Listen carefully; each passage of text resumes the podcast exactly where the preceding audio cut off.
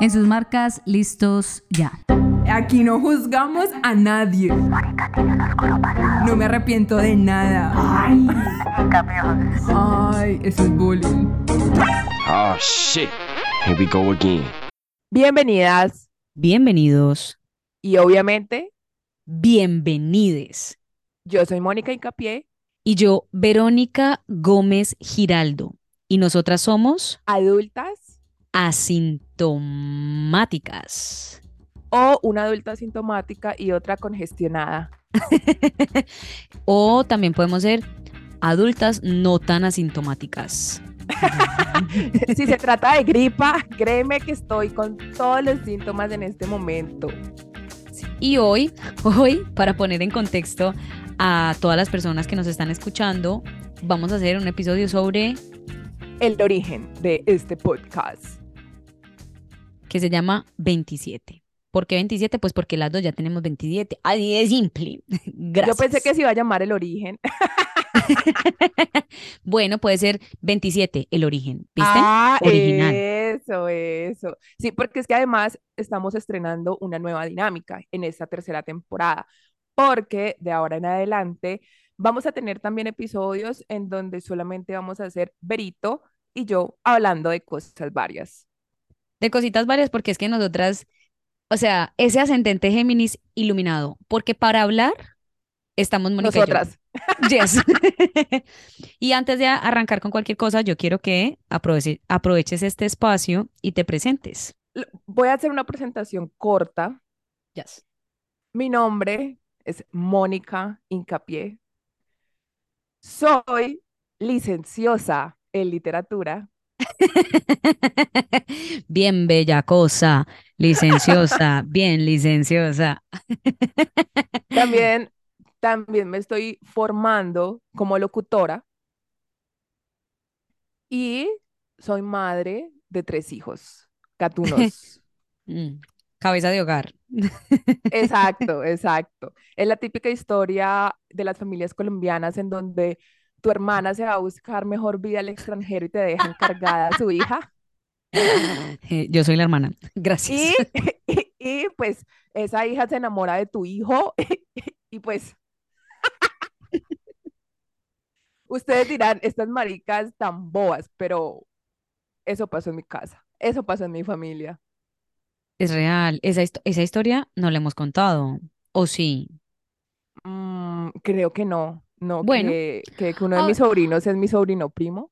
Yes. Ahorita, ahorita como que sacamos el espacio para eso. Entonces, eh, em, aquí está Mónica, cabeza de hogar. Belicosa, digo, licenciosa. Licenciosa, gracias, gracias. Licenciosa en literatura. Mm, Me encanta, me encanta. Ahora tú, por favor, preséntate. Yo tengo que decir que yo tengo un vicio de preguntarle cosas a la gente. Y digo vicio porque soy el vicio. Porque yo tengo, o sea, yo le pregunto cosas a la gente y yo no pienso en la respuesta. Yo no estoy acostumbrada a que me devuelvan las preguntas. Es tan chistoso. Y eso que tengo un podcast en donde me devuelven las preguntas. Y eso que ahorita vamos a hacer esa misma dinámica, ¿no? Yes, yes. Bueno, mi nombre es Verónica Gómez Giraldo. Gir- ya empecé mal. Mi nombre es Verónica Gómez Giraldo Serna Giraldo Naranjo Duque. Sad que mi apellido número, no sé, sexto, sea el mismo del expresidente de Colombia. Triste. Y eso me define como una persona política, yes soy. Feminista por decisión y de nacimiento. Y- Gracias. Ah, licenciada, Ok, ay, ay, licenciada en arte dramático de la Universidad del Valle. Mm, no sé si eso sirve para algo, pero pues ya tengo el cartón. Em, ¿qué más? Niñera, niñera por accidente, niñera a prueba de balas. Ay. Porque está en Estados Unidos, marica. Uy, qué chiste no, tan no. triste. Uy, Sí, chiste. sí. No, o sea, nos no. pasamos. Nos pasamos. Eh, Diosito, si estás escuchando esto. ¿Qué más? Eh, humana. Humana, esa soy, soy yo.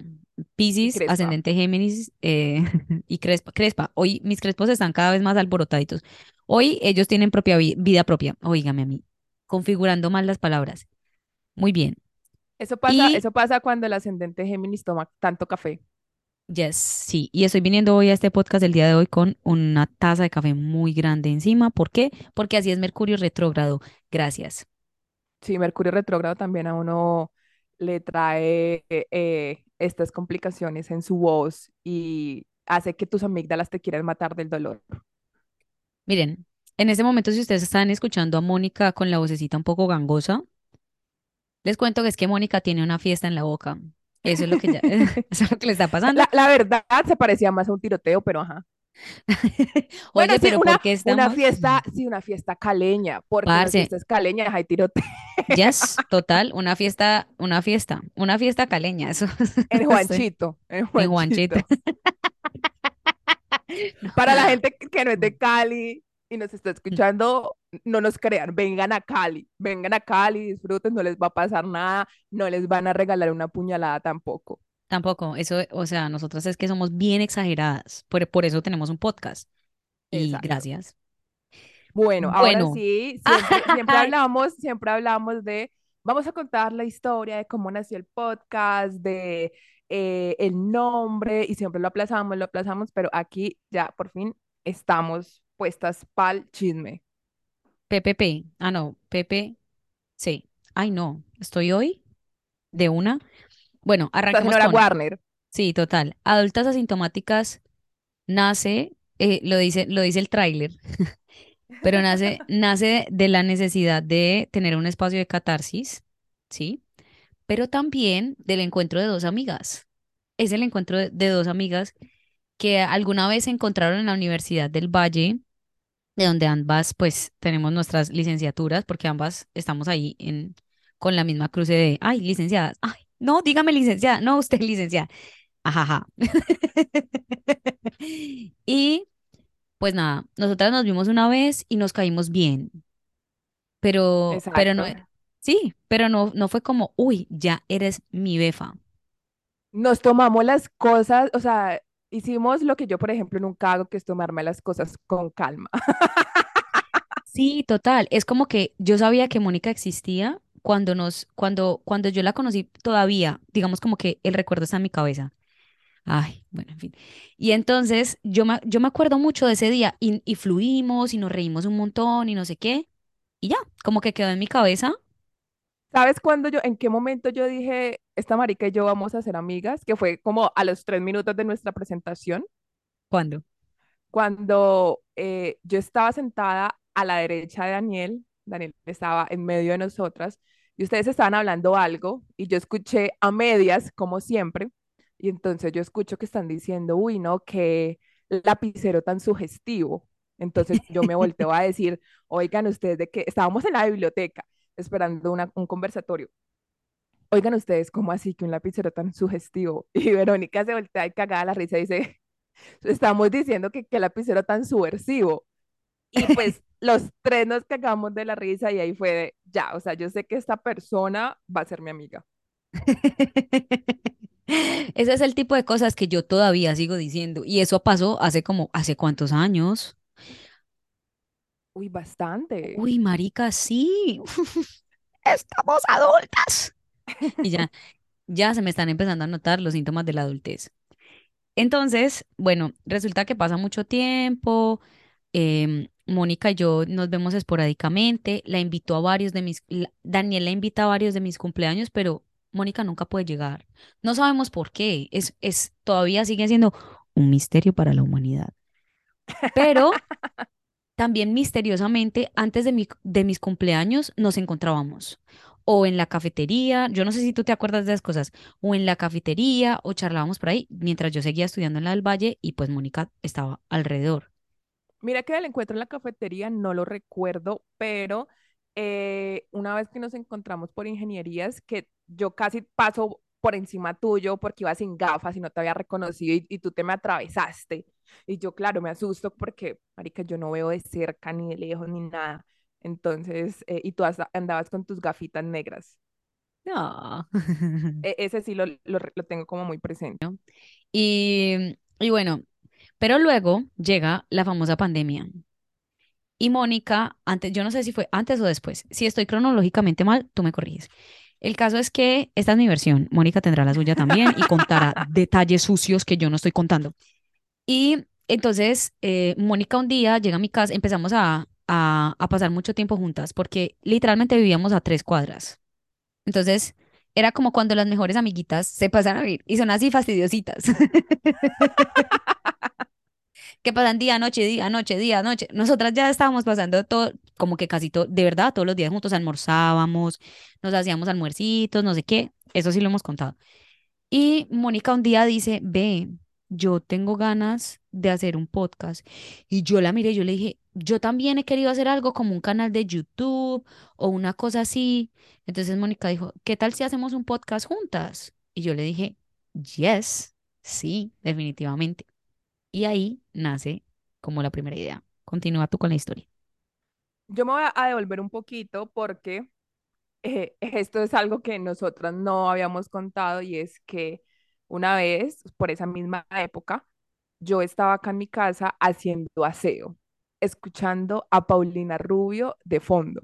Y yo recuerdo que estaba sonando la clásica canción, porque es un clásico de mío, ese hombre es mío, a medias, pero mío, soy una leona en celo, eh, no sé qué morir o placer. matar.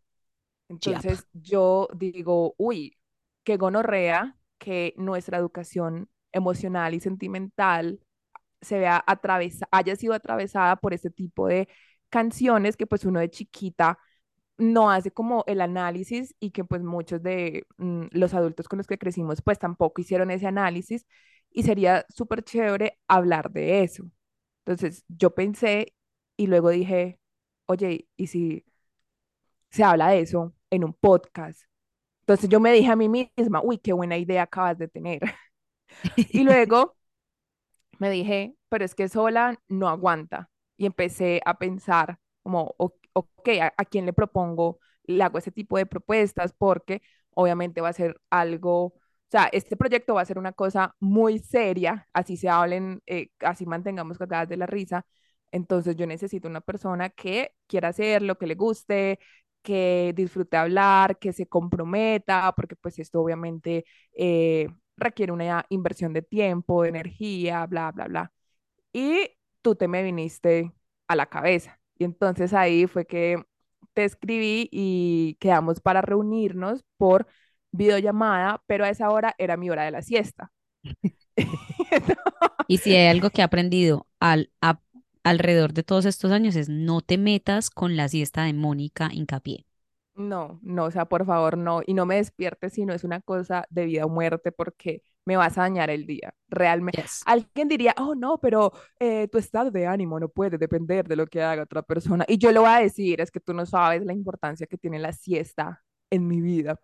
Pero eh, yo, me, yo iba a, a dormir y te escribí como, eh, oye, podemos reunirnos más tarde. Y tú me dijiste, no, es que ahorita estoy ocupada, no sé qué. Entonces yo pf, ahí mismo te llamé, eh, te hice la videollamada y ahí fue que tú me dijiste, yo siempre quería hacer algo así, no sé qué, ta, ta, ta, todo el cuento. Y ahí quedó, a- o sea, ahí empezó toda la idea y quedamos como de eh, reunirnos para hablar sobre el nombre.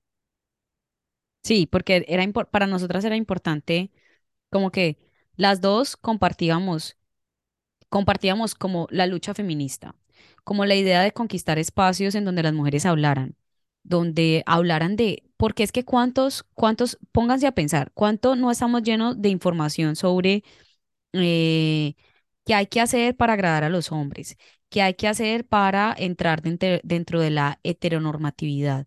Y entonces nosotras queríamos como también tener un espacio de, lo dijimos catarsis, pero también en donde dos mujeres se sentaran a hablar sobre temas cotidianos y que a la vez pudiésemos divertirnos porque no todo tiene que ser académico, aunque yo sea tan académica, perdón, gente.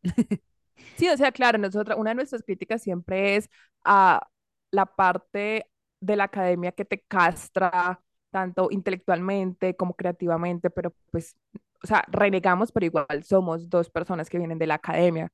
Total, Así yo aún no tenga mi título, o sea, yo por eso digo licenciosa, o sea, yo mentalmente ya lo tengo. Eso es lo que importa. total.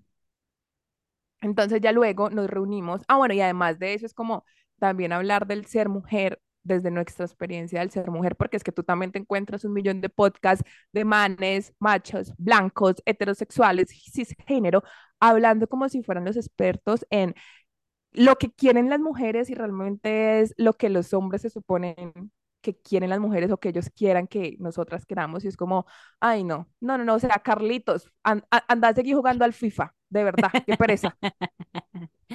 Ay, sí. Entonces, entonces, bueno, desde ahí nace. Y Y el entonces, nombre. ajá, que tuvimos varios nombres porque eso fue en una celebración de mi cumpleaños y el cumpleaños de, de otra persona que nos reunimos con varios amigos cercanos de, de ese momento y empezamos a hablar como, ay, ¿qué es lo que queremos? No sé qué, empezamos como con lluvia de ideas y habíamos dicho, yo recuerdo mucho ese nombre, y era eh, de dudosa procedencia, Sí, porque justamente queríamos hablar eh, sí cosas serias, pero también cosas, lo que vos decís, no del, del, del modo más académico. Entonces decíamos, no, pues tampoco es que nos vamos a poner a citar, aunque lo hemos hecho. Entonces era como, ay, no, pues estas de dónde se están sacando la información, no, pues de dudosa procedencia. de donde sea procedencia. Yo aposté tanto por ese nombre, muchachos y muchachas. Gente, yo de verdad, yo le tenía corazón. Y Mónica decía como, ay, o sea, sí, pero no sé, como que no me... lle-". Mónica se me puso exigente, se me puso exigente, lo cual a mí me agrada. Pero ella, ella dice, no, es que no se va a llamar de cualquier manera. Y yo no es de cualquier manera, es de manera dudosa, de dudosa. Y yo, yo, ve, yo me inventé la argumentación de la argumentación de la argumentación. ¿Por qué nos teníamos que llamar de dudosa procedencia? Y Mónica, o sea, sí es chévere, Mónica, sí es chévere, pero Mor no, la verdad, Mor no, no la daba. Ay, o sea, faltaba algo, faltaba algo. Aunque en ese momento, o sea, digamos, toda mi, mi duda empezó después de ese día. Yo creo que en ese momento lo acepté así porque habíamos estado tomando un poquito y eso lo, lo dijimos en medio de los tragos y celebrábamos y ve, bravo y salud por el podcast de dudosa procedencia, no sé qué, ta, ta, ta. Y ya luego al otro día en mi casa La como, racional. sí, como la, la parte geminiana había hablado, ahora Capricornio iba a tomar el control y fue como, hmm, y sí, tres puntos suspensivos. Y entonces como que empecé a hacer acá lluvia de ideas, ta, ta, ta, de, de por qué queríamos hacer catarsis, de que iba a ser el primer episodio, porque eso ya lo, ya lo teníamos, que de hecho les recomiendo que vuelvan a escuchar nuestro primer, primerísimo primer episodio, porque es una cosa muy, muy bella. Ay, Entonces yo dije, bueno, estaba muy en auge en ese momento, todavía eh, inicios del 2021, o sea, como 6 de enero lo de eh, la pandemia, la gente asintomática, ta, ta, ta, ta. Y yo, asintomáticas, personas asintomáticas, queremos hablar del ser mujer, ta, ta, ta. Adultas asintomáticas. Y entonces fue Yes. como que pff, fuegos artificiales sentí que, que, que salían acá de, de, de mi ser. Y yo, obviamente, porque como yo soy un perrito, ya sabemos todos, ella me dijo, ay, mi amor, pensé en este nombre, Pan. Y yo, ese, así nos llamamos, así somos, eso somos. Marica, sí, total. Yo no me siento, soy adulta, pero no me siento adulta. Entonces ahí fue que nació, soy adulta, pero no ejerzo. ¿Te acuerdas? Exacto. Ajá, claro, Ahí claro. fue que nació ese nombre. Soy adulta, pero no ejerzo. Exactamente. Bueno. Hoy tenemos preparada una dinámica diferente porque nos estamos poniendo creativas, porque es que cuando uno ya ha pasado Más, más creativas. más, más creativas, porque cuando uno ya ha pasado el tiempo de tanto, porque, ah, bueno, la gente no sabe. Para las personas que todavía siguen creyendo que Mónica y yo tenemos tensión sexual, el día de hoy les vamos a confirmar que sí. Mónica y yo somos marida y marida. Somos, ¿cómo es que es? ¿Cuál es, es que es el, es que es el nombre? So- Eh, pero somos una como relación Ah, somos, tenemos una relación a distancia, an- asexual y anárquica, Gracias. Somos una relación a distancia, asexual y anárquica, lo que quiere decir que somos amigas.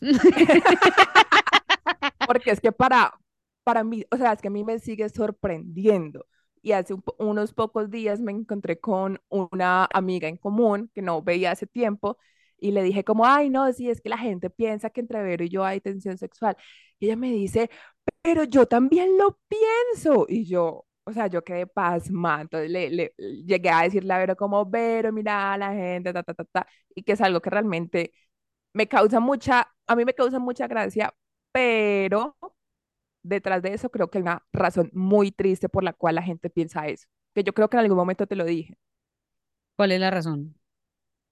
La razón muy triste es que en esta sociedad en donde aún se nos enseña a odiar a otras mujeres y que las mujeres son nuestra, eh, nuestra competencia y que no podemos construir juntas, cuando alguien ve a dos mujeres tan cercanas que se expresan amor de diferentes formas, que hacen proyectos juntos, que, digamos, tienen una relación tan bonita como tú y yo la tenemos, lo primero que a la gente se les suele venir a la mente, incluso en un- a personas que estén en cierto proceso de construcción, es que ahí hay algo. Y creo que eso es como algo ya así muy inconsciente que dice como que, "Mm, no, pero es que esa relación tan, tan, tan así, tan cercana, tan amorosa, solamente puede estar mediada por una relación afectiva, pero a- afectivo-sexual, por decirlo así. Sexoafectiva, exacto. Entonces, eso me parece la parte triste de, porque tú sabes, un- uno sobrepensando o hilando fino, y es como,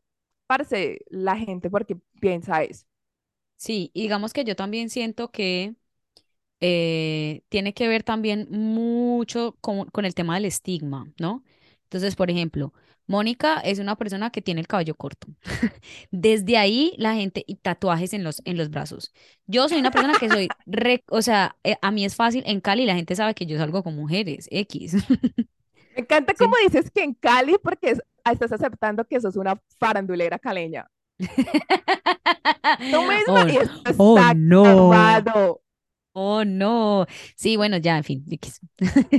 Sí soy, sí soy. Eh, Pero a mí me gusta jugar a la misteriosa. No.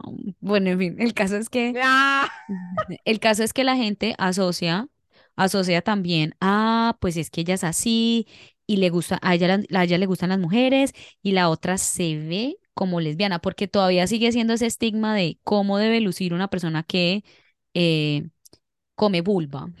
Entonces, ¿Cómo es una persona que tomó una buena decisión y se mete con mujeres? yes, ¿cómo, cómo, cómo luce una persona eh, que tiene una sexualidad abierta, que la vive, que no sé qué? Así. Entonces también es una casilla física. Ah, seguro es así. Y como ellas son tan cercanas, porque sigue estando el estigma de eh, entre dos personas que sean, la amistad siempre va mediada por una tensión sexual.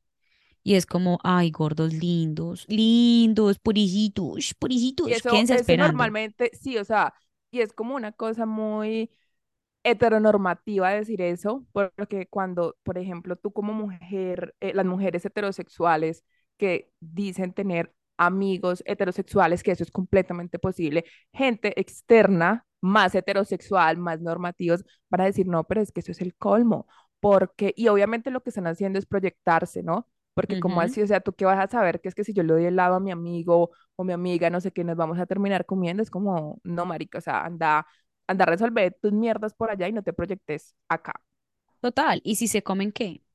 Porque también pueden tener, este no es el caso de Mónica y yo, pero también pueden tener interac- interacciones sexuales y, y eso no define la amistad. Pero eso es un tema que después vamos a estar desdeñando cuando hablemos sobre relaciones éticas y no monógamas, que tendremos ese tema pendiente ahí. Bueno, Mónica, yo voy a arrancar porque yo tengo tres preguntas preparadas para ti el día de hoy y una sorpresa al final. ¡Ah! Me encanta, me encanta. Arranca. ¿Cuál ha sido el mayor cambio que has experimentado desde el inicio de este espacio, o sea, Adultas Asintomáticas Podcast, hasta ahora en tu vida? Hmm. Eh, ¿quieres que te dé un ejemplo? Por favor, por favor, para, para intentar como dar una respuesta concreta. Va, entonces, eh, por ejemplo, eh, yo soy una persona que vende leche, ¿cierto? ¿Sí? Y he- me he dedicado Ajá. todo el tiempo, toda mi existencia, porque mis papás vendían leche, no sé qué, a vender leche. Y yo me despierto un día y dejo de vender leche y me dedico a otra cosa. eso hablando de la profesión, tú sabes que yo soy, siempre tengo que dar ejemplos de trabajo, señor. Álvaro Uribe Vélez todavía vive en mi cabeza. hashtag paisa. Literal, literal. Entonces, ese es el mayor.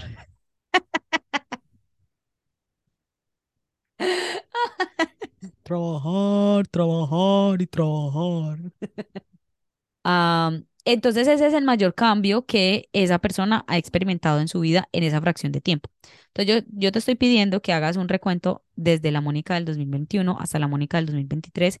¿Cuál tú, el primero que se te venga a la cabeza, ha sido el mayor cambio que has tenido hasta ahora?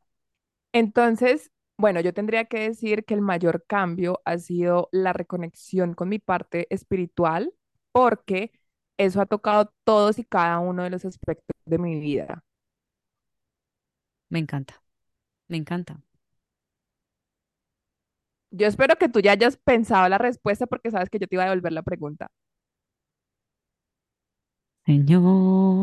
Al parecer, Verónica en ese momento está haciendo una cara. Menos mal tú fuiste la que dijo el ejemplo.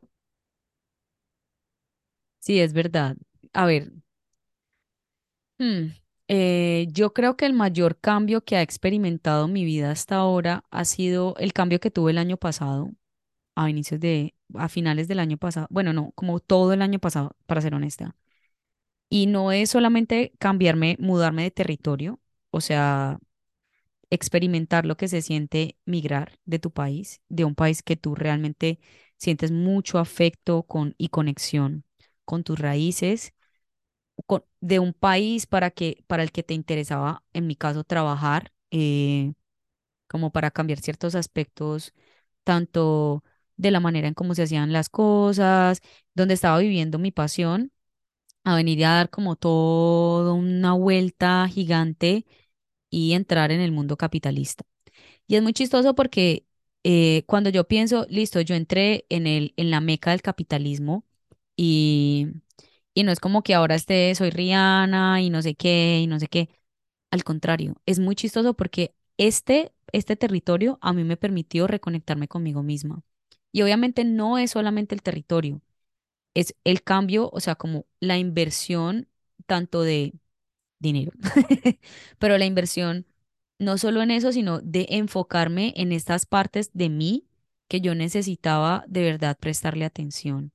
Y ahora, desde que empezamos el podcast a como yo estoy en este momento, siento que soy en la base, sigo siendo la misma, pero por dentro hay un montón de cosas que yo he podido hacer a partir de permitirme ser. Y allí creo que ese ha sido el mayor cambio. Creo que ahora, la Vero de ahora, de 27 años, se permite ser. Oh, me encanta. Y sabes qué, yo pienso que uno puede experimentar muchos cambios, pero sí hay una esencia. Entonces, yo, digamos que tú me has permitido acompañarte todos estos eh, último, esta última época, por decirlo así, en que cada vez nos hacemos más cercanas.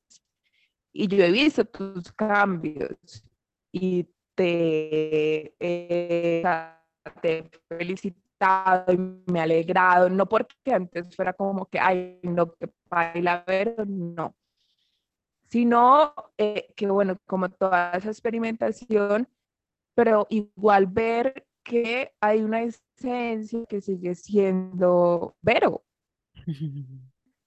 y que esa esencia es muy linda. Oh, gracias, amor. Gracias de verdad y gracias por ser mi Bueno, amiga. ahora yo quiero hacer para que nos rotemos la otra pregunta. De One Piece, preparada estoy. Sí, ahora sí, a ti, ¿en qué te ha ayudado el podcast? Ay, uf. Bueno, el podcast a mí me ha ayudado principalmente, yo creo que ahora revisando hacia atrás, siento que este podcast es un journal, es una bitácora. Y es una bitácora preciosa porque es una bitácora con escrita con mi mejor amiga. Entonces, Oh. yo a veces mm, repaso los episodios no porque, no porque estoy enamorada de mi voz, cosa que sí, sino porque digo, ve, yo quiero como revisar cómo estaba, cómo estaba, se me va a aguar la voz. Dios mío, ¿por qué soy tan sentimental? ¿Cómo estaba la Vero de ese momento y, y, y cómo estaba la Moni de ese momento?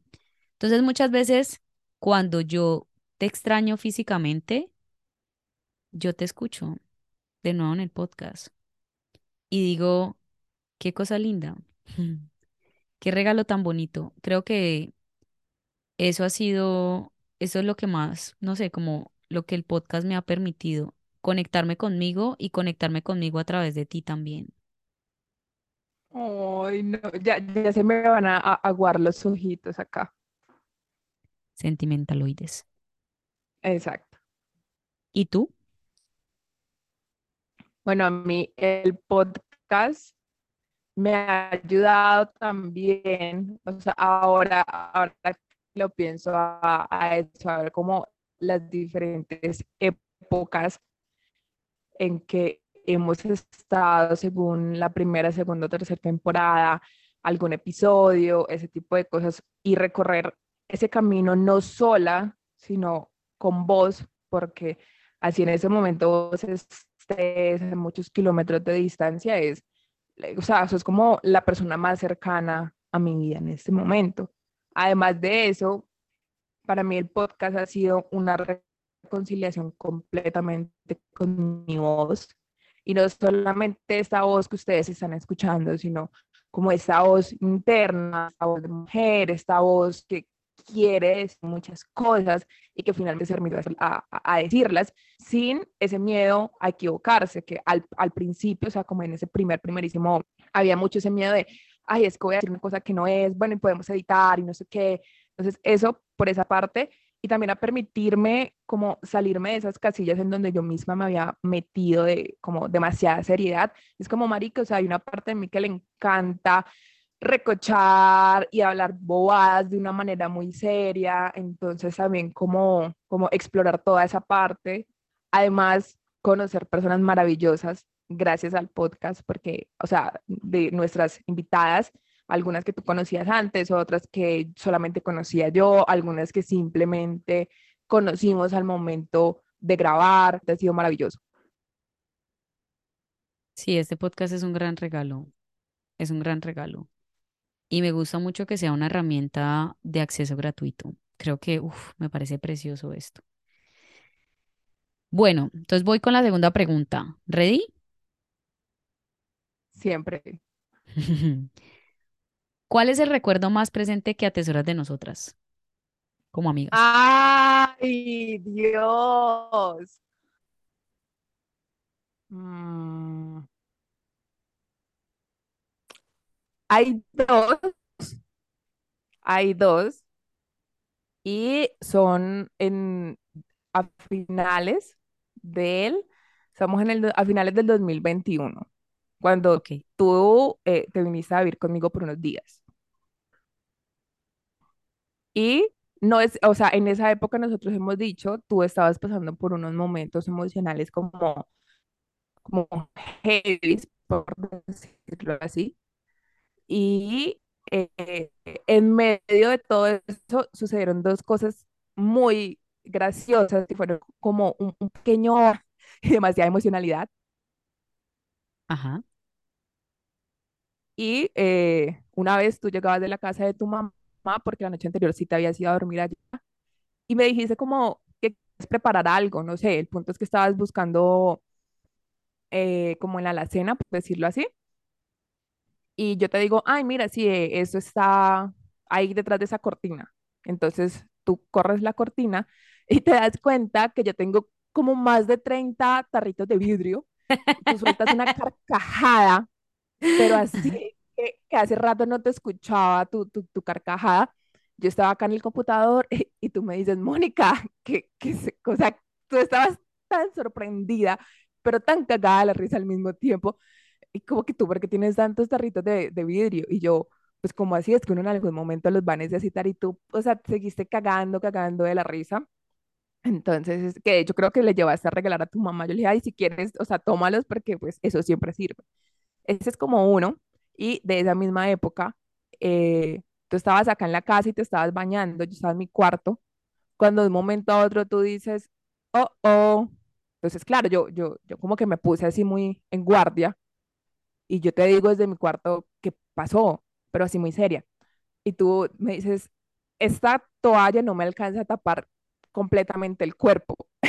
Y yo, ok, pues tranquila, yo no voy a bajar, entonces no, no te voy a ver. Yo me estaba imaginando como, ok, una, una toalla corta, pero cuando ya tú por fin me dices como, ay, sí, ya me vestí y yo bajo, o sea, yo quiero que ustedes sepan que Verónica pensaba que una toalla que parecía como una toalla para manos, la cubrir completamente y yo como, Vero, pero es que, o sea, te viendo las proporciones de, de esa toalla y tú como, porque es que además fue el, oh, oh, o sea, eso parecía como una combinación entre niña chiquita, entre caricatura y más por todo este contexto, entonces también fue como eh, de los pocos momentos de risa en, en ese momento, en esos días tan, tan emocionales y que, y que fueron muy marcados por, por el dolor, que finalmente fueron grandes a- aprendizajes. Entonces, ese sería como, como eh, eh, esas cosas que a mí nunca se me van a olvidar, justamente por haber sido un, destello de luz, de ternura, de alegría en ese contexto.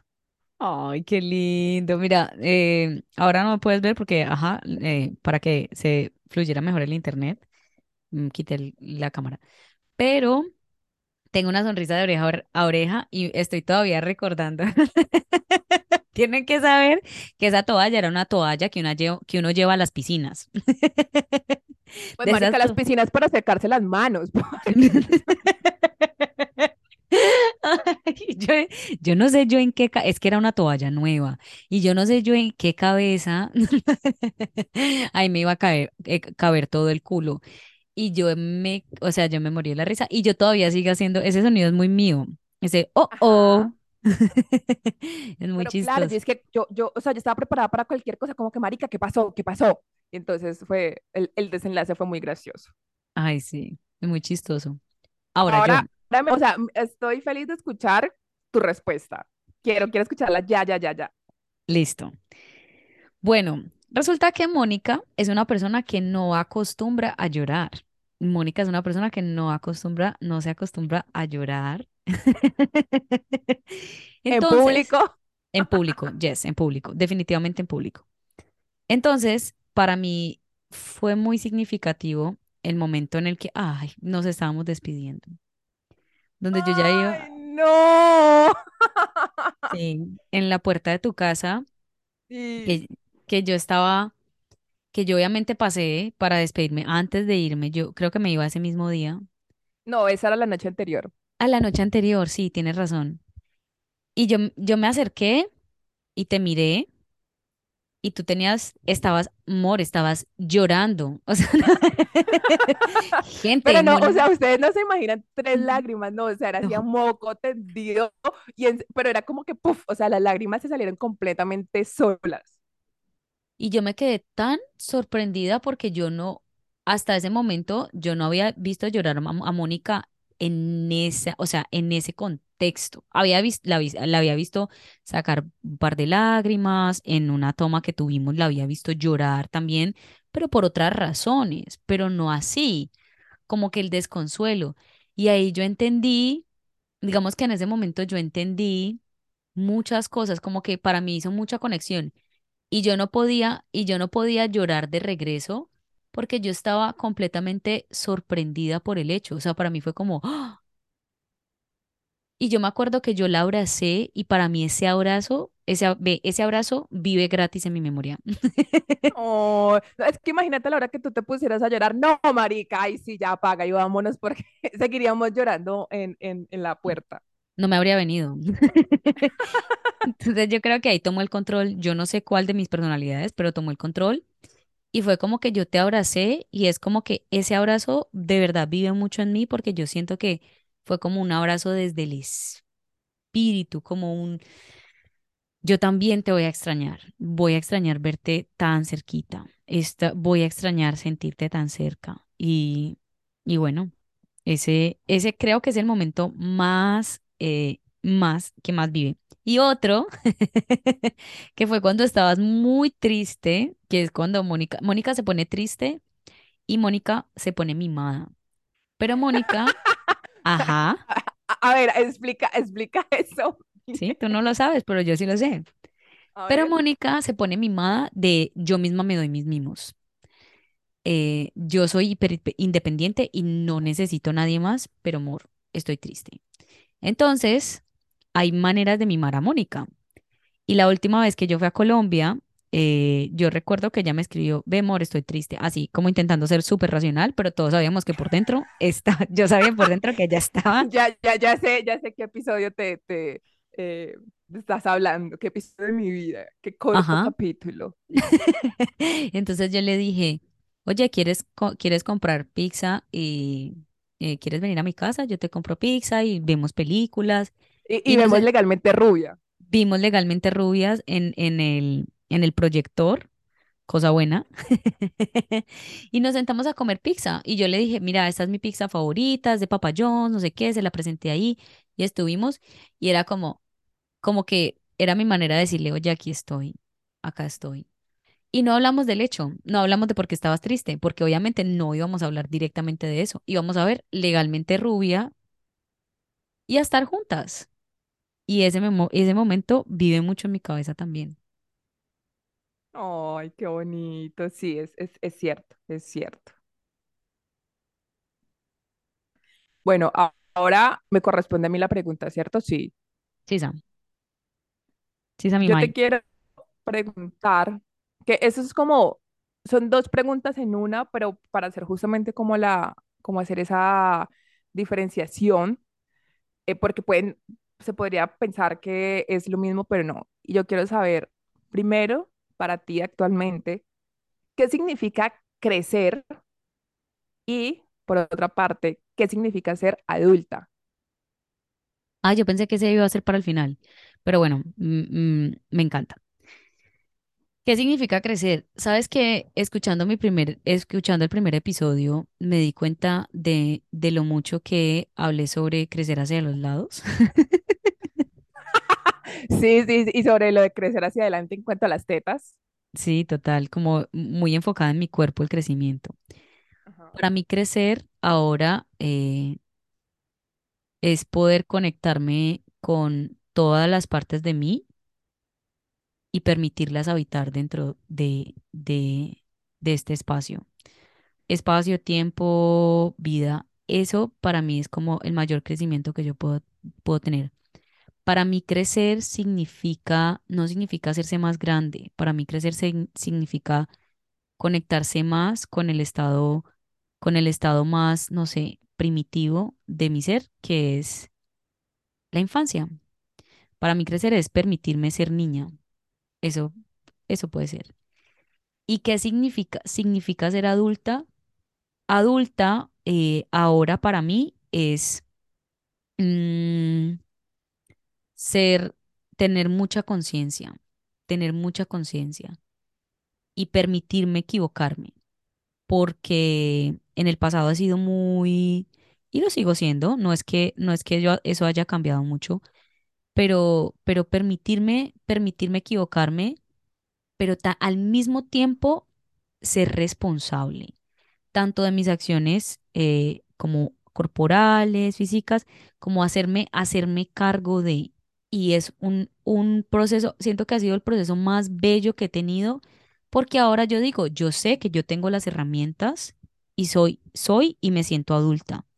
Y me siento una adulta que no solo es una adulta responsable, sino que es una adulta que está y que seguirá siendo, estando en crecimiento. Y ahora yo veo la adultez como un espacio diferente. Ya yo no lo veo como, uy, qué pereza ser adulta, uy, qué pereza pagar cuentas, uy, qué no sé qué, sino que lo que yo veo es, qué lindo habitar, habitar esta etapa de mi vida. Me encanta. Y para ti, Mor, ¿qué significa eh, crecer y ser adulta?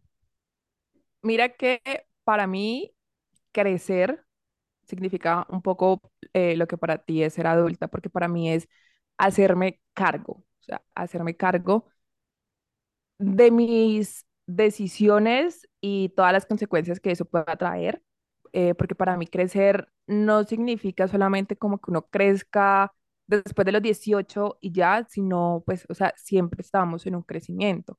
Entonces, como eh, tener los ovarios bien puestos y decir, ok, yo hice eso, yo sabía que eso podía pasar, dejar de hacerme como pajazos mentales y decir, ok, soy una persona en constante crecimiento y eso hace parte de, de hacerme cargo de absolutamente todo. Y ahí no digo tanto hacerme cargo de mí porque me parece, o sea, es como sí, pero no desde esa idea tan individualista de estoy sola en el mundo y en la sociedad, porque la vida misma me ha enseñado que no es así, que tengo personas maravillosas a mi alrededor y una de esas eres tú, que pues me ayuda a transitar esta encarnación. Y ser adulta, a mí ahora, mm, yo creo que antes sentía que era como llegar a, a algo y que ese algo iba a ser como un proceso terminado, como, o sea, lle- llegar a, a una meta. Sí, Pero entonces ahora para mí ser adulta es quitar como todas esas ideas de lo que se supone que debería estar haciendo a los 27 años y simplemente ver como, ok, es que es una faceta más de la vida, pero quitándole también justamente esas etiquetas porque entonces, como así? Fui adolescente, fui niña y ahora soy adulta y entonces ya llega al fin, es como, mm, no, no, e- eso a mí no me convence. Y más porque, pues, ustedes saben, capricorniana, eh, para mí el tema de, de ser una niña a- adulta ha estado muy marcado sobre eh, el tener que ser responsable de chiquita, hacerme cargo, bla, bla, bla, como ese tipo de cosas. Entonces, ahí sí te- tomaré un poco de, de tu definición y es como también permitirme ahora en esto que se llama adultez, vivir y como de una forma más ligera que, eh, pues, por ciertas cosas de la vida no pude vivir cuando estaba niña, estaba preadolescente, adolescente, como de los 20 hacia atrás. Entonces también es como, sería reconectar con, con toda esa parte de, de la Mónica niña y ahorita permitirle vivir, aunque sea en esta época adulta, y la gente diría como, ay, no, pero es que eso ya, ya tú tuviste que haber quemado esa etapa, y es como, pues no, marica, la vida es cíclica y eso vuelve y va y vuelve y va. qué lindo, qué lindo escucharte, de verdad. Yo siempre me quedo como, de hecho hice una, una anotación aquí en mi cuaderno ¿Qué, anotaste? no te lo voy a decir porque es Ay, no. Ah, está bien, está bien. Vamos con la tercera pregunta. ¿Lista? Lista. ¿Cómo haces para estar en paz contigo misma? Amor, eso, es todo un episodio, pero aquí pues daremos como, como un abrebocas. Para estar en paz conmigo misma, mm, yo creo que ha sido muy importante tenerme compasión y entender justamente, tengo por qué sabérmelas todas, que no tengo por qué resolverlo todo yo sola, que no tengo por qué hacer las cosas perfectas a la primera eh, o sea, como entenderme desde esa humanidad y también de la mano con la ternura que ha sido pues como una enseñanza que, que hemos ido transitando juntas, como el aceptar toda esa ternura. Entonces, eh, o sea, en- entenderme desde, desde, desde esa manera de la, de la compasión, que finalmente es, es demasiado, demasiado amor. Obviamente no es como, ay, Mónica vive súper en paz consigo misma, porque pues hay momentos, hay momentos y uno sigue aprendiendo. Entonces yo creo que eh, una de mis palabras favoritas en esta, en esta última época es la compasión primero conmigo, porque es que si yo no tengo compasión conmigo, no voy a tener compasión con los demás. Y creo que, o sea, aprender eso también eh, es, es ayuda a, como a las personas que tengo a mi alrededor, para entonces también entender a esas personas y como, marica, si estamos en las, en las mismas y pues chévere que nosotros como red de apoyo, pues todos estemos en paz con nosotros mismos y si podemos ayudar a otra persona con las herramientas que vemos que a nosotros nos han servido, pues, o sea, súper. Entonces sería eso, como que la gran palabra es compasión. Compasión para encontrar la paz. Es, Exacto. Como compasión primero para el entendimiento y ahí sí fluir y encontrar como esa paz. Me gusta ¿Y, mucho. y tu humor? Hmm. Em, yo estoy muy de acuerdo contigo con la compasión. Siento que, siento que es muy clave eh, cuando uno ha tenido, cuando uno es mujer. Siento que el proceso de mujer, de ser mujer necesita mucha compasión, porque estamos llenas de mucho, de mucha autocrítica, de tener que y de encasillarse. Entonces, para mí, digamos como para no repetir lo que dijiste, que soy completamente de acuerdo con cada una de las palabras que, que usaste, yo voy a decir que para estar en paz conmigo misma yo me permito ser. ¿Y Ok. qué es permitirme ser? Es darme cuenta que yo no soy, que estoy siendo y que hay muchas versiones que habitan en mí de Verónica que reaccionan diferente dependiendo de la situación que un poco tiene que ver con los recursos que he aprendido y que aprendió cuando era niña, luego adolescente, luego adulta, y que soy una conjunción de tantas historias de mis abuelas, de mis ancestras, de mis abuelos, de mi familia, que, que eso me ayuda a estar en paz conmigo misma. O sea, es poder entender como el universo te apoya, la universa te apoya, estás, o sea, estás. Y el estar hace parte, ser y estar no son lo mismo, pero el estar te permite ser. ¿Se entiende? Sí, sí, sí, sí, yo lo entendí. Y me encanta lo que dices de estás siendo, porque de esa forma no te metes en esa cajita de, de ay, es que yo soy así ya. Es como, no, no, no, no. Y pues bueno, si, si quisieras ser, ok, pero te abres como justamente a esa posibilidad de hoy puedo ser esto, mañana puedo ser otra cosa. Sé lo que quiere hacer, sé una Ba- Barbie Girl. Ahora, pregunta profunda. Ok, preparada. En este momento, Oh, como oh. adulta, ¿cuál es tu mayor miedo? Ay. Mm, listo. En este momento, como adulta, mi mayor miedo es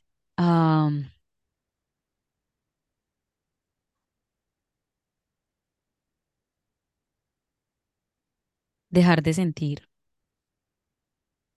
Ok. Voy a, voy a profundizar. Dejar de sentir. Porque siento que es una tendencia que viene obviamente con el disociarse pero es una tendencia que está muy marcada en cómo muchas veces yo resuelvo ciertos conflictos. Y es que me acuerdo mucho con mi psicóloga, esto fue un tema, y esta es una cosa que me mantiene como en la tierra, con los pies en la tierra, porque yo le dije, yo un día llegué a la, sesión, Silvi, yo estoy cansada de, de, de todas estas emociones, de todas estas cosas, estoy cansada, yo no quiero, quiero aprender a encontrar herramientas para, para, para no sentir tanto. Y Silvi muy seria me miró, la hackeadora, muy seria me miró y me dijo, si tú estás pensando venir a este espacio para volverte un robot, este no es el espacio, Verónica. Y yo me quedé, y yo me quedé, oh, oh, claro. porque sentir es un superpoder y sentir Ajá. mucho es un super superpoder. Y eso va también muy unido a que cuando yo era muy chiquita estaba muy conectada con mis emociones y podía expresar muy, de manera muy clara cómo me sentía. Si me sentía triste, lloraba abiertamente, si no, no sé qué. Y recuerdo que mi mamá y la gente alrededor, mm, ay, pobre mi mamá, pero eran las herramientas que ella tenía en ese momento. Decía, lo que pasa es que Verónica es muy sensible, todo el tiempo, ella es muy sensible. Y me, me encasillaron en esa, como en el, en el coso de ser muy sensible. Y luego yo llegué a la adolescencia y me volví muy fría. Ujú. Y, y empecé a sufrir por dentro. Y empecé a aprender a enmascarar emociones. Y empecé a aprender a, a parecer muy seria, a tener esta apariencia de, de persona seria, de persona que... Pero es- esa no, digamos, esa puedo ser también pero esa no es quien yo quiero ser. Yo quiero ser la Verito, la Verito que, que, que uno, digamos, como que tú te encuentras en la calle y te saluda con un abrazo y te mira con una sonrisa, o si se siente enojada te dice, ve, ahora no puedo hablar, ¿oíste? Hablamos ahora. Hablamos ahora, así. Imitando la voz de Vero. Te salió muy bien, te salió muy bien, te salió muy bien. Y para ti, Mor, Uf, mira que, que, que me llega mucho como esa parte cuando dijiste lo de que te habían encasillado y que de, de una u otra forma eso va de la mano como con una castración de una parte muy importante de uno, porque yo también crecí como en, en- no tanto en la, como en la casilla de, de persona sensible, sino que fui, fui muy castrada a expresar mis cosas, o sea, digamos, eh, mi hermano, que es 15 años, a- a- 15 años mayor que yo, para él siempre fue que todo lo que yo decía eh, era tonto, era como súper paila, era como súper la rara. Y entonces yo hace poquito como que descubrí eso y yo, madre, o sea, claro, eso tiene mucho sentido. Y pues una niña chiquita no va a saber si eso es en chiste, eso es verdad, eso es por joder, y eso pues va marcando y, y va castrando. sí, Entonces como que me resonó mucho eso. Pero ahora, en cuanto al mayor miedo, yo creo, no, yo creo, no, yo estoy segura que en este momento mi mayor miedo es no poder ser mi auténtico yo. Y cuando hablo de auténtico, no estoy hablando como, oh, wow, ella es súper auténtica, es su forma de vestir, es su forma de expresar. No, no, no, o sea, no, no son como cosas así tanto del exterior, sino como realmente yo soy, en vez de como armé un personaje, por, de- por llamarlo de alguna manera, ante la sociedad, también como de esa mujer súper seria, súper, ay no, o sea, eh, las emociones yo las manejo, las controlo, como ese tipo de cosas. Y más porque me descubrí en, en, en ciertas eh, divagaciones como que también yo dependiendo de las personas con quienes, quienes estaba, sin ser una persona como hip- hipócrita o, o con máscaras, sí decidía actuar de cierta manera por justo esos recuerdos de la infancia en donde cuando yo me iba a expresar así como, como muy alegre, o muy histriónica, iba a ser mirada como el bicho raro, entonces como que me adaptaba un poco, me adaptaba y, y pues finalmente eso, a, a la larga, eso es una olla a presión y ahora sí simplemente entiendo como yo puedo ser eh, y vivir de forma auténtica y las personas a la, con las que vibre esa autenticidad, pues simplemente van a permanecer y bajo esa misma premisa, eh, bajo esa misma alineación energética, esas personas llegarán a mi vida. Entonces, como que en ese momento, para mí sería un retroceso no expresarme, no actuar, no sentir como realmente siento, justamente porque me vea cohibida por un grupo de personas o por una persona eh, llámese pareja, mamá, sobrines, como eso, eso. Entonces ahora es como, justamente es como, yo soy así, si te sirve bien y si no, pues espero que te vaya muy bien en tu vida. me encanta mucho lo que estás diciendo, me encanta mucho lo que estás diciendo porque es una respuesta que nace de la conciencia y es una respuesta que, que celebra a tu yo interior y aboca por ella, es como aboga, quizá aboca. Ah, Ah, boca. ah, mentira. Ay, bueno, eh, ya estamos llegando al final de este episodio y llegamos a la sorpresa, ¿cierto? llegamos e- exactamente a la sorpresa. Entonces, em, la gente de este podcast no sabe que a mí me gusta escribir y yo escribo frecuentemente, pero soy muy tímida para compartir lo que escribo. Pues hoy yo he decidido, eh, y menos mal está apagada la cámara, repito, he decidido eh, compartir algo cortito que escribí para ti. Ay, no, menos mal está apagada la cámara porque yo ya me vi lagrimeando. Ay, no. O sea, ay, sí, qué emoción, pero es como, ay, ok. Y tengo que confesar que, porque soy bien sentimentaloide, que cuando la estaba escribiendo se me salieron las lágrimas. So, si la gente escucha que me salen lágrimas, perdón, sí soy. ¿Y qué? Eso, ¿y qué? ¿Y qué? ¿Y Si qué? somos, ¿Y ¿y qué? qué? Caramelo extraño. La primera vez que te reconocí aún habita en lo profundo de mí. Fue como si secretamente empezara a correr las horas de un cronómetro biológico hasta encontrarnos de nuevo. No tenía expectativas concretas, pero sí una mirada pícara que muchas personas han interpretado como tensión sexual, inexistente. Quisiera decir que es cierto que con el tiempo te cansas de las amistades. Pero yo no tengo eso contigo. A ti puedo enseñarte mi lado más tierno sin tener miedo a salir lastimada. Y eres tú quien ha configurado la frase que me mantiene con vida. Para mí, tú eres la persona más fácil de amar que he conocido hasta ahora.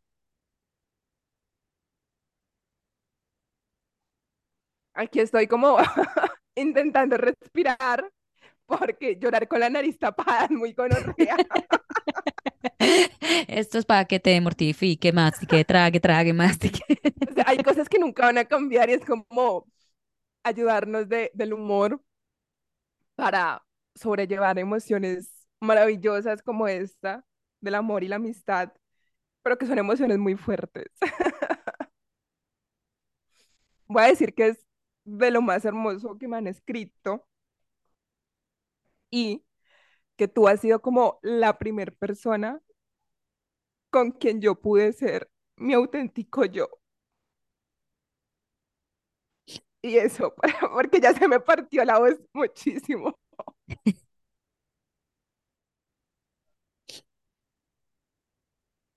Momentos dramáticos en adultas asintomáticas. Vayan ustedes también, porque sé que ustedes que nos escuchan también están con el ojito aguado. Vayan, aprovechen y por un pañuelito, se limpian los moquitos, las lágrimas. Y además lo mejor es que nosotras, como no queremos parecer tan, no queremos parecer tan sensibles, porque las dos odiamos llorar en público. Empezamos y ahora pasamos al humor. Es que creo que todavía nos sigue abrumando porque es así como too much de una emoción muy bella, pero igual, o sea, hay también como a veces sentirse abrumado puede ser desde una emoción hermosa. Y bueno, Mónica, gracias por ser mi amiga. Es en serio, gracias, gracias de verdad, gracias por, por haber venido a esta encarnación, porque tenemos una historia muy buena que vamos a compartir pronto, por haber venido a esta encarnación conmigo y haber, habernos encontrado de una manera tan, tan mágica y, y de una forma en que, en donde las dos nos miramos y dijimos, ah, esta marica va a ser mi amiga. Y Aquí acá es, aquí estamos. es. Yes, y aquí estamos. Y gracias porque eh, a mí se me hace muy difícil y lo he descubierto también ahora en terapia, dejarme cuidar. Y tú eres la persona que yo eh, recorrí, recurrí para dejarme cuidar cuando estaba en, en mi hora más oscura. Y, y respondiste con, con tanto amor y con, y con tanta delicadeza que yo creo que esa es una cosa que siempre, por la que siempre te voy a estar agradecida. Gracias de nuevo por salvarme la vida. Y yo te volvería a cuidar las veces que fuera necesario. O sea, si estés en Hong Kong, es como, marica, me meto a un barco, allá llego, lo que sea, me consigo un contacto y, o sea, allá te llego para cuidarte siempre. Y a tus gatos. Sí, total.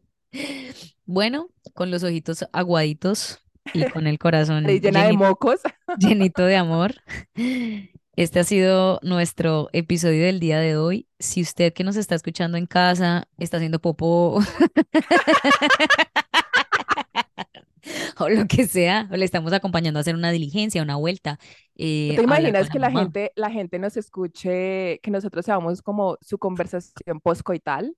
Uy, qué rico. Uy, yo, Cuéntenos, mira, cuéntenos si sí, hacen por eso. favor, por favor, si alguna vez ponen este podcast después del coito, escríbanos, escríbanos, por favor. Las dos seríamos súper felices, porque no hay nada. Oh, oh, ¿qué tal que fuéramos el podcast que acompaña el orgasmo? Hello. Pero eso, eso nos haría partícipe de un cuarteto. Definitivamente. Y yo bien, bien feliz. O de un trío, porque puede ser una persona sola, entonces. trío también.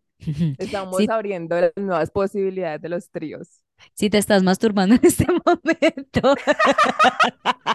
y no nos sigues en nuestra, en nuestras redes sociales, eh, llega tranquila, llega tranquilo, llega tranquile. Este es tu, este es tu permiso para venirte. Ah, eh, y ve a Y para venir a nuestras redes. Y ve a buscarnos que estamos en Instagram como Adultas Asintomáticas Podcast. Gracias, gracias a esta comunidad que nos escribe, que hace parte de, nuestros de nuestro crecimiento, que nos ha acompañado por más de dos años y que siguen aquí y que nos mandan tanto amor, porque de verdad que este podcast nace de un deseo muy primario de encontrarnos y seguir encontrándonos. Exacto, tanto a nosotras mismas como con todas las personas que se van sumando. Nosotras somos adultas asintomáticas. Un abrazo, se me cuidan. Pico y chao.